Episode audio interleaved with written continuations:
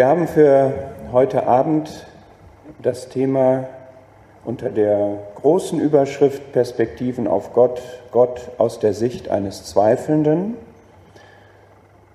Wir wollen ja immer verschiedene Blickwinkel einnehmen, die Menschen gegenüber Gott haben können. Und man kann einen solchen Blickwinkel haben, dass man jemand ist, der zweifelt. Zweifelt an Gott, zweifelt, dass man glauben kann, zweifelt in konkreten Situationen. Und ich möchte auch wieder voranstellen etwas, was mein persönlicher Bezug dazu ist.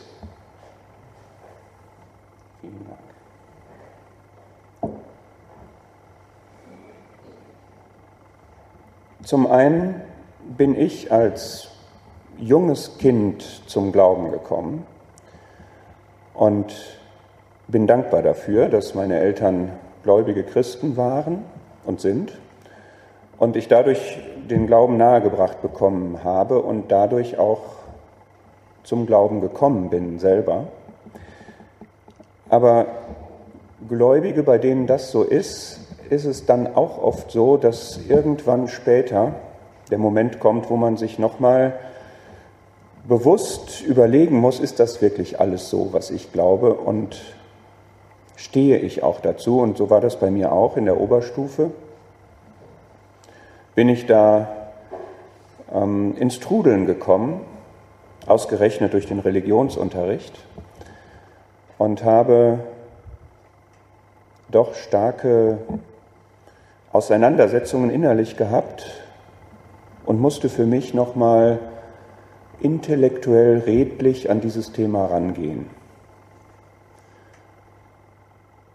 Weil ich die Frage hatte, ist das wirklich, ist wirklich die Bibel Gottes Wort? Ist das wirklich so, dass es Gott gibt? Ist es wirklich so, dass man, wenn so viele intelligente Menschen nicht glauben, dass ich, intelligenter Mensch, wie ich mich so gesehen habe mit 17, dass ich dann doch glauben kann.